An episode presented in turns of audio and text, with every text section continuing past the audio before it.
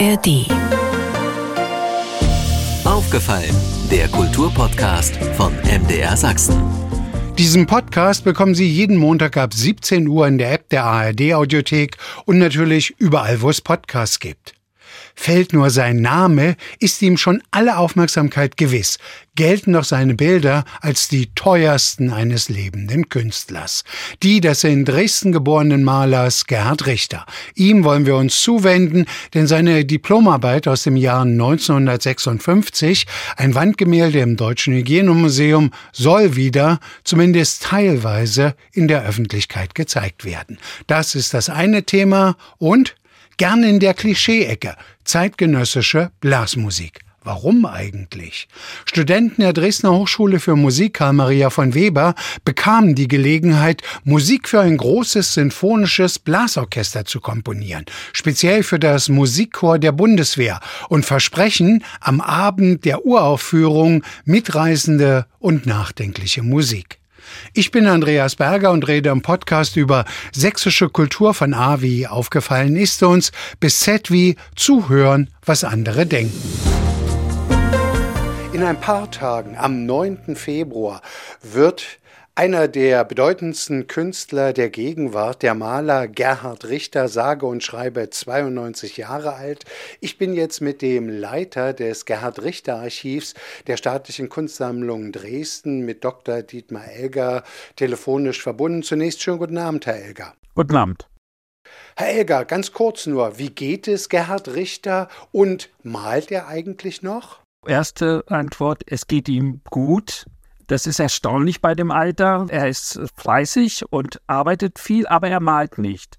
Die Malerei hat er ganz bewusst vor einigen Jahren aufgegeben, weil sie körperlich einfach zu anstrengend ist. Wenn Sie sich vorstellen, die großen Bilder, zweimal zwei Meter und dann dort die Farbe aufzutragen, das ist eine richtig schwere körperliche Arbeit auch. Deswegen hat er das aufgegeben, hat das auch erklärt, dass er nicht mehr malen wird und ist aber fleißig und arbeitet an Zeichnungen, die sich in den letzten Jahren auch sehr entwickelt haben.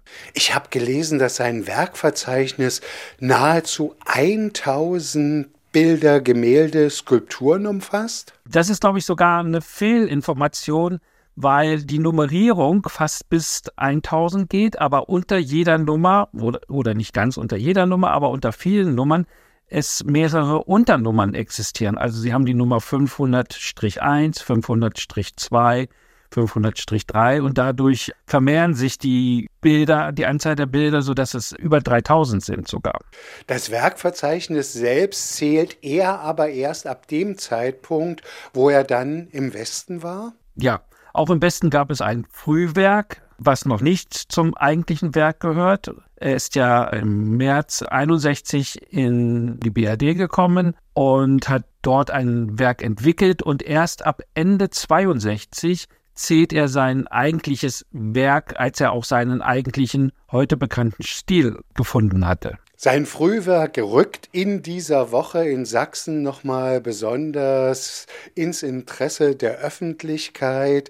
Es wird davon gesprochen, dass seine Diplomarbeit aus dem Jahre 1956, ein immerhin 63 Quadratmeter großes Wandgemälde teilweise freigelegt werden soll. Lebensfreude heißt es.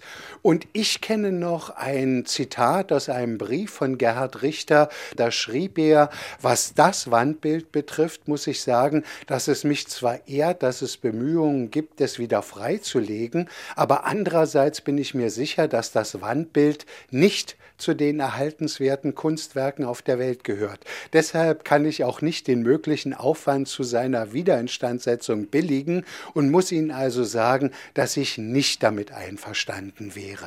Jetzt scheint er seine Zustimmung gegeben zu haben. Warum? Ich glaube, das war sogar in den 90er Jahren, es ist schon ziemlich lange her, seit es diese Bemühungen einmal gab. Und jetzt gibt es eben erneute Bemühung des Hygienemuseums, weil es eine Ausstellung gibt. Im Zusammenhang mit dieser Ausstellung werden Partien freigelegt. Das darf man sich aber nicht allzu groß vorstellen. Das sind kleinere Flächen innerhalb dieses doch sehr großen Wandbildes. Richter hat ja Wandmalerei studiert in Dresden im Hauptfach Und damals hat er sich halt kritisch geäußert und ablehnend sogar, sodass zwar kleinere Partien freigelegt worden sind, die aber wieder übermalt worden sind. Also die sind so wieder übermalt worden, dass man sie freilegen könnte. Es geht jetzt aber um andere Stellen. Und er hat seine Meinung geändert. Das ist 30 Jahre her, damals seine Haltung. Er ist jetzt relaxter geworden, würde ich sagen. Er ist auch großzügiger geworden in Hinsicht auf dieses Frühwerk. Aber es ist eben auch eine besondere Situation, würde ich sagen, mit diesem Werk und mit diesem Standort. Es zeigt ja wohl Menschen in einer Freizeitsituation. Ich weiß nicht, Sie kennen bestimmt auch den Film Werk ohne Autor. Da gibt es ja eine Szene, wo er an so einem großen Wandbild arbeitet. Ich weiß nicht, ob damals der Regisseur Henkel von Donnersmarck das frei erfunden hat, was da zu sehen war, oder inwiefern das mit dem Real realen Bild vergleichbar ist? Wissen Sie das? Nee, da, so genau kann ich mich jetzt an diese Szene aus dem Film auch nicht erinnern. Es ist aber so, dass dieses Bild recht bekannt ist in der Literatur zu Gerhard Richter, weil es doch gut dokumentiert ist, weil es ihm zu diesem Bild auch einige Fotos gibt. Und es hat einen besonderen Stellenwert natürlich auch innerhalb dieses Frühwerkes. Es war seine Diplomarbeit und es ist fotografiert worden. Es gibt allerdings keine farbigen Aufnahmen von diesem Werk. Es ist aber in sehr vielen Publikationen abgebildet worden, die Gesamtüberblick geben über das Werk von Gerhard Richter oder es gibt ja auch Publikationen, die sich mit dem Frühwerk insgesamt, das geht dann aber wirklich bis in die Jahre 65 etwa, das Frühwerk, die sich damit beschäftigen. Und von daher ist es relativ gut bekannt und auch immer wieder reproduziert worden sodass wir das Motiv selbst sehr gut kennen. Soviel ich weiß, ist seine Diplomarbeit damals an der Hochschule für Bildende Künste in Dresden sogar mit sehr gut bewertet worden. Ich habe dann so in seiner Biografie gefunden, für ihn ist so ein entscheidender Punkt zu dem Maler, der er heute ist, 1959 gewesen. Da war er bei der Documenta 2 in Kassel und muss für sich erkannt haben, das, was ich bisher gemacht habe, habe, ist nicht mein Weg. Ich will etwas anderes. Ja, das kann man so, so sagen. Das war schon ein Wendepunkt für ihn in seinem Verhältnis zu seiner Malerei, zu seinem Werk. Und es war doch der entscheidende Impuls, für ihn letztlich Dresden zu verlassen. Also sagen wir mal, hat er damals dieses Wandgemälde noch gemacht, im Grunde genommen, um sein Studium abschließen zu können. Er ist nicht wirklich von diesem sozialistischen Realismus überzeugt gewesen, aber es war ihm an der Tagesordnung. Muss man das so verstehen? Ja, er hatte sich mit dieser Wandmalerei, so hat er es mal erzählt, für einen Bereich der Kunst entschieden, der ihm relativ große Freiheiten immer noch gewährte weil er vieles machen konnte, was ihm lag. Aber letztlich, er hat auch die erste Dokumenta besucht, 1955. Er hatte da ja doch relativ viele Möglichkeiten, unterstützt durch seinen Lehrer Heinz Lohmer, der ihn gefördert hat. Er war, man kann das glaube ich so sagen, einer der bevorzugten oder Lieblingsschüler seines Lehrers, sodass er immer wieder in den Westen auch reisen konnte und dort Eindrücke gewinnen konnte so dass er dann tatsächlich sich das langsam gebildet hat, dann entscheidend mit der zweiten Dokumenta 59, dass er gesehen hat, das ist es nicht für ihn. Er will woanders hin. Und er hat dann auch nach der Dokumente angefangen, so abstrakte Experimente zu machen für sich zu Hause. Die konnte er natürlich nicht an der Akademie vorzeigen. Ich glaube, man kann das auch irgendwo unter diesem Kapitel abbuchen. Er ist ja damals, also dann zur Diplomarbeit 24, glaube ich, gewesen, 1956. Da war er praktisch tatsächlich für sich selbst noch auf der Suche nach dem Weg, was will ich und vor allem mit welchen Mitteln möchte ich's. Ja, das kann man auf jeden Fall sagen. Und das gilt auch noch für manche Jahre danach. Ich würde sagen, tatsächlich Ende 62 hat er dann diesen Weg erst gefunden, als er begann, Motive aus Illustrierten, aus Zeitungen, aus Familienalben zu malen. Davor war es auch in Düsseldorf noch eine Suche zwischen Abstraktion und Gegenständlichkeit. Er hat auch Motive, die er in Dresden erstmals gemalt hat, übernommen und weiterverarbeitet in dieser Zeit in Düsseldorf. Also er war immer noch ein Suchender und hat immer noch geschwankt zwischen Abstraktion und Figuration. Ich weiß gar nicht, ob das stimmt, ob tatsächlich die Nummer eins im Werkverzeichnis dieser Designertisch ist. Aber wenn man sich diese Bilder vor Augen führt, diesen Designertisch und das, was wir von diesem Gemälde Lebensfreude kennen, dann ist das natürlich auch ein Unterschied wie Tag und Nacht. Ja, das ist, gilt als sein erstes offizielles Werk. Er hat ihm selber diese Nummer eins gegeben. Das bezieht sich auf die Gemälde und die Skulpturen hauptsächlich. Es gibt ja auch Zeichnungen und Druckgrafik und alles. Das hat eine andere Nummerierung, aber dieses Bild hat er zu seinem Ausgangswerk bestimmt, hat ihm die Nummer eins zugeordnet. Und es war ja noch ein Bild, was auch noch schwankte zwischen Figuration oder Gegenständlichkeit dieses Tisches und Abstraktion.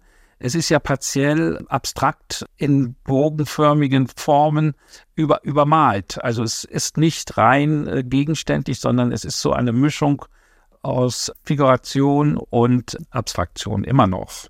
Dieses Freilegungsprojekt ist ja getragen unter anderem auch von der Siemens Kulturstiftung, von der Hochschule für Bildende Künste.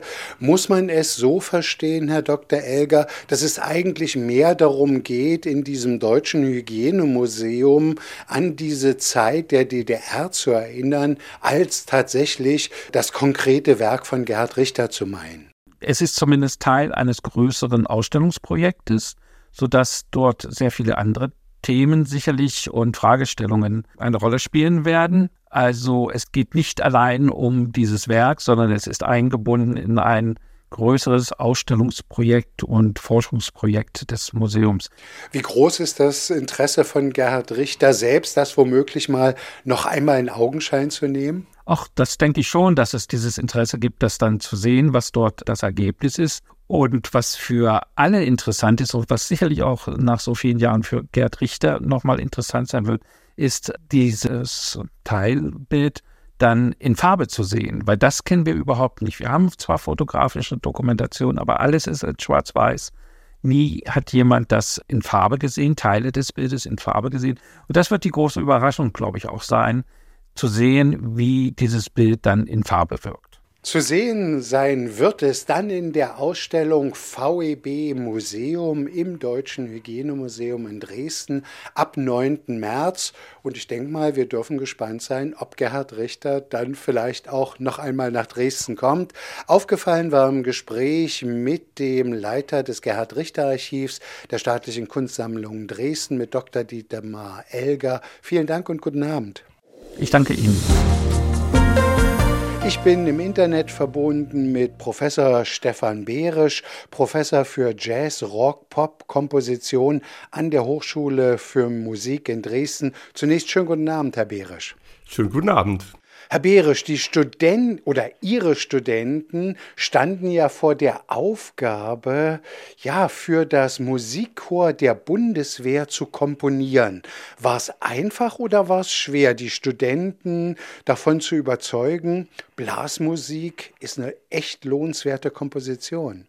Das war keineswegs schwierig, obwohl diese Besetzung wirklich unterschätzt ist. Das ist ganz interessant.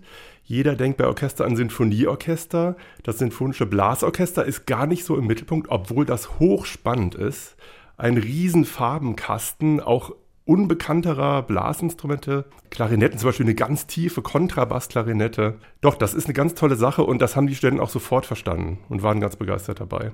Ich bediene jetzt natürlich ein Klischee, aber wenn man hört, Musikchor der Bundeswehr, dann denkt man irgendwie an Marschmusik. Was verbirgt sich denn wirklich hinter Metall, Holz und Wind? Denn das war, glaube ich, die Überschrift, zu der komponiert werden sollte von den Studenten. Richtig, das ist der Titel, den ich dem Programm gegeben habe. Das ist ganz interessant, wie das auch abläuft. Ich habe natürlich zu Beginn mit den Studierenden einfach mal geguckt, was macht denn dieses Ensemble sonst, was spielen die sonst? Und das ist schon typischere Blas- Orchester, Musik, also auch wirklich viele Märsche, durchaus auch Bearbeitungen von Pop-Titeln. Die sind ja auch ein bisschen bekannt geworden, weil die bei der Verabschiedung von Angela Merkel diesen Titel Ich habe den Farbfilm vergessen gespielt haben. Die können fast alles, machen fast alles, aber es ist dann doch ein bisschen mehr wirklich diese traditionellere Blasmusik. Und, und das wollten die Studenten aber wirklich gar nicht machen. Das hat mich selber auch fast ein bisschen überrascht, wie modern das Programm jetzt geworden ist. Ich denke, in dem Konzert wird man Blasorchester hören, wie man es noch nie vorher gehört hat und bestimmt nicht so, wie man es erwartet, wenn man an diesen Namen denkt. Ich kenne ja jetzt das Projekt noch nicht weiter. Ich kenne nur das, was dazu bisher darüber geschrieben wurde. Und da habe ich den Eindruck, dass wir uns auf ganz unterschiedliche Stimmungen einstellen müssen, was dann in der Hochschule für Musik zu hören sein wird. Also wir haben sowohl humorvolles oder optimistisches, wir haben dystopisches, nachdenkliches, wir haben auch kräftig dynamisches. Es gibt durchaus Titel mit einprägsamen, ohrwurmhaften Melodien, die eher so ein bisschen Richtung Pop, Jazz gehen, vielleicht mit grooviger Musik, freundlicher, positiver, mitreißender Stimmung. Es gibt aber auch Stücke, die fast in Richtung, ich möchte mal sagen, einer zugänglichen neuen Musik gehen, eher Klangkompositionen, so diese ganze Farbwelt, die in dem Orchester drinsteckt, zeigen, die dann auch ein bisschen abstrakter sind auch mit ganz verrückten auch Spielweisen auf den Instrumenten, auch das zu sehen. Also da wird mit Bögen auf dem Vibraphon gestrichen, geklappert auf den Instrumenten, Windgeräusche, ungewöhnliche Harmonien, die man jetzt gar nicht verbindet mit so traditioneller Blasmusik. Also zugängliche Musik, auch eher abstrakte, interessante, bunte Farbenmusik. Ich denke, so in dem ganzen Spektrum bewegt sich das. Was mich interessieren würde, wie ist es denn überhaupt zu der Zusammenarbeit mit dem Musikchor der Bundeswehr gekommen? Eigentlich erstaunlich einfach. Das war so, vor anderthalb Jahren im Sommer war ich in Berlin beim Tag der offenen Tür der Bundesregierung. Eigentlich privat zum Angucken, weil es eine ganz interessante Sache ist. Und da hat dieses Ensemble gespielt. Und das hat mich schwer beeindruckt und ich habe dann hinterher einfach den Dirigenten mal angesprochen und ihn gefragt, was er denn von so einer Kooperation halten würde. Und das ist der Herr Oberstleutnant Christian Weiper, der sofort aufgeschlossen war, total interessiert war. Und dann war das eigentlich ganz erstaunlich einfach, die Zusammenarbeit einzurichten. Ich will trotzdem gerne nochmal zurückkommen zur Seite der Studenten. In Deutschland gibt es ja nun keine Wehrpflicht mehr. Ich nehme mal an, Ihre Studentinnen und Studenten, die da komponiert haben, haben also alle keine direkte Einfühlung, was Bundeswehr direkt heißt. Wie haben Sie es angenommen? Spielte das eine Rolle? Interessante Frage. Also mit meinen Studierenden selber, das sind übrigens aktuell alles junge Männer, deswegen kann ich jetzt auch Studenten sagen. Das war kein großes Problem. Ich habe durchaus erfahren, dass es in der Studierendenschaft, also anderen Studierenden in der Hochschule, da schon Diskussionen gab, warum wird jetzt ein Projekt mit der Bundeswehr gemacht. Und das ist ein ganz interessantes Thema, weil, ich meine, dahinter steckt, glaube ich, so eine diffuse Ablehnung, Bundeswehr, Krieg, Gewalt, das will man nicht. Aber mich hat das fast überrascht, weil ich hätte jetzt gedacht, seit dem Ukraine-Krieg ist die Wichtigkeit von Verteidigung doch eigentlich eminent geworden. Und da muss sich natürlich jeder positionieren. Also ich persönlich muss sagen, ich bin dankbar, dass es die Bundeswehr gibt. Ich denke auch, also wären wir die Ukraine, wäre ich froh, gäbe es die Bundeswehr. Und auch interessant in dem Thema jetzt, wir waren bei den Proben zugegen. Dieses Orchester probt in Siegburg bei Bonn ist das, da waren wir vor ein paar Tagen und haben die Musiker kennengelernt, die ja Soldaten natürlich sind.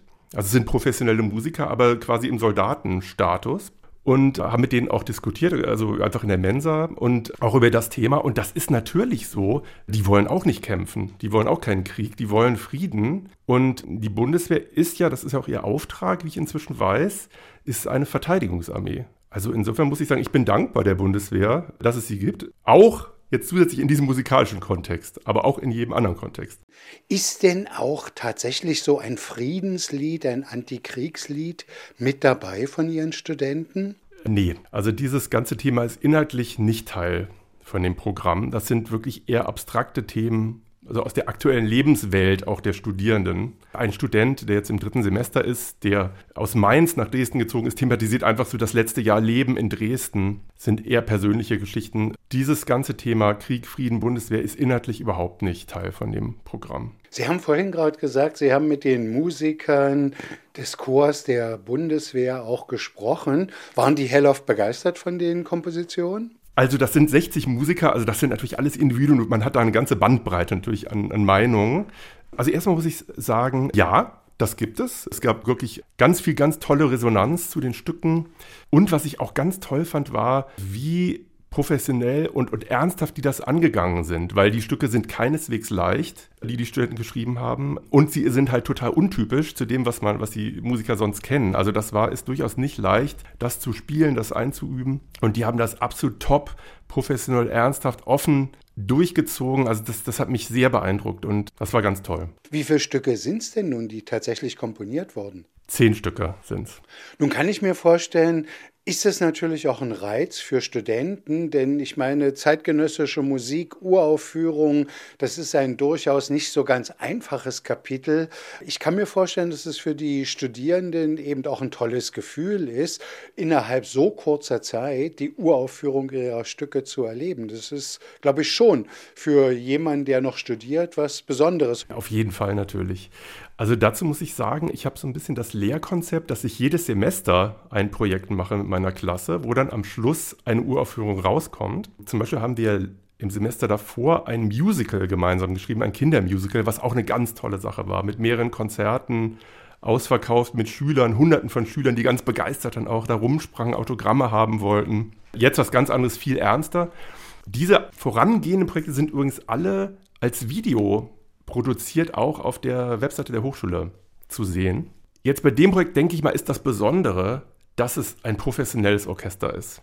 Alle vorangehenden Projekte waren mit Studierenden, auch tolle Musiker natürlich, aber jetzt wirklich gestandene professionelle Musiker und gleich 60 Stück davon. Das ist dann doch eine andere Hausnummer. Und das war auch bei den Proben, kamen ständig jetzt von den Studierenden Bemerkungen, wow, wie toll die spielen, Wahnsinn.